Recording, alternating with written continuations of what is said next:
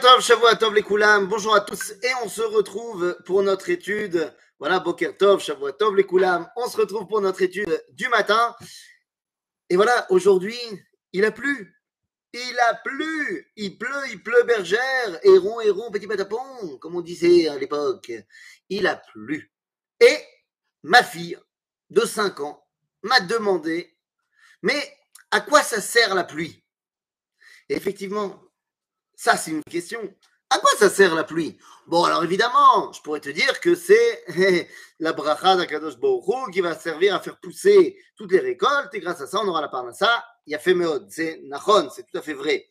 Mais venez, on essaye de réfléchir un tout petit peu plus en profondeur. Il y a une idée que nous avons adoptée dans le judaïsme également, qui n'est pas l'origine, mais qui est une idée quand même très forte. On va voir quelle est cette idée et quelle était l'origine. Aujourd'hui, en hébreu, quand on parle de pluie, on parle de geshem. Et on a l'habitude, tendance, de rapprocher le terme geshem, pluie, à gashmiut. Geshem, gashmiut. Et gashmiut, ce serait la matérialité.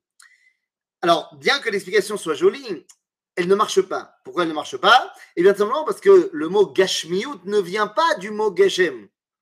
Le mot gashmiut en hébreu, matérialité, vient du mot jism en arabe, qui veut dire eh, matérialité, et qui, en vérité, date du, à peu près du XIIe siècle. Donc, effectivement, aujourd'hui, on va faire la corrélation entre Geshem et Gashmiut. Mais quelle en était l'origine? Quand on parle de pluie à l'origine, alors on a dit, c'est la Parnassa, c'est la Bracha, Zenachon. Mais quoi d'autre?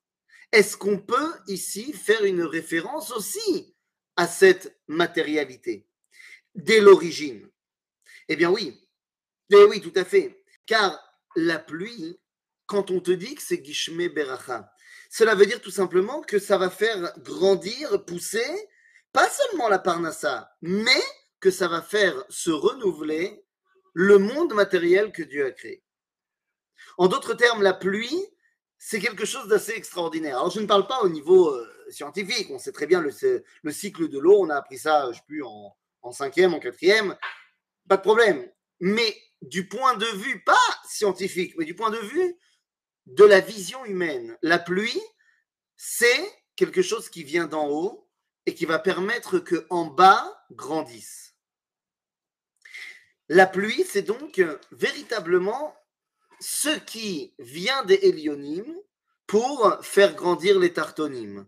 Alors, c'est pas parce que j'ai dit la même phrase en français et en hébreu que ça va changer quelque chose. Non, ça change rien. À moins que, qu'est-ce qui nous vient des hélionymes? Qu'est-ce qui nous vient d'en haut? Eh bien, nous vient d'en haut, tout simplement, la connexion directe avec Akadosh Baruch Nous vient d'en bas la façon dont on va réaliser cette connexion avec Akadosh Baruch Vous savez, il y avait une dame qui s'appelait Cléopâtre.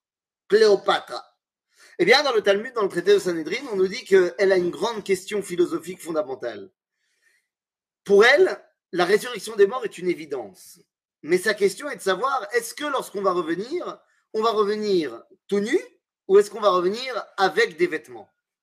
En d'autres termes, est-ce que quand on revient, on revient point de départ ou est-ce qu'on revient en grandissant par rapport à tout ce qui était déjà là avant. C'est-à-dire, on garde nos habits, c'est-à-dire on garde nos actions, on garde tout ce qu'on a pu faire, et grâce à cela, on grandit encore plus. Eh bien, en vérité, quand on parle de pluie, c'est de cela qu'on parle. Est-ce qu'il s'agit d'un euh, renouveau ou d'une nouveauté? Est-ce qu'il s'agit de quelque chose qui vient totalement annihiler ce qu'il y avait avant et on reconstruit? Ou est-ce qu'il s'agit de prendre ce qu'il y avait, de détruire ce qu'il y avait à détruire, mais de s'en resservir pour grandir encore plus Eh bien, en vérité, c'est cela la réponse évidente.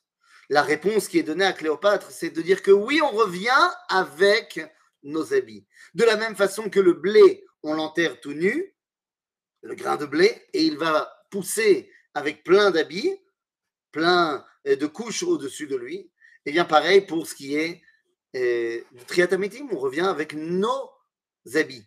C'est-à-dire on revient avec tout ce qu'on avait fait de bien, et avec ça, on va pouvoir commencer à grandir encore plus. Eh bien, c'est ce qui se passe au moment de la pluie. Au moment de la pluie, à l'automne et en hiver, eh bien, la bracha va descendre, elle ne va pas tout annihiler, au contraire, elle va faire rentrer dans le sol tout ce qu'il y avait déjà, qui est là depuis l'été. Ce qu'il faut détruire, eh bien, le détruira, et ce qu'il faut tout simplement transformer pour le faire ressortir au printemps de plus beau, eh bien, c'est ce qu'elle fera. Voilà l'idée. Voilà l'idée de la première pluie. Oui, c'est les fondations de l'évolution spirituelle. On ne parle pas, on ne passe, on ne fait pas table rase.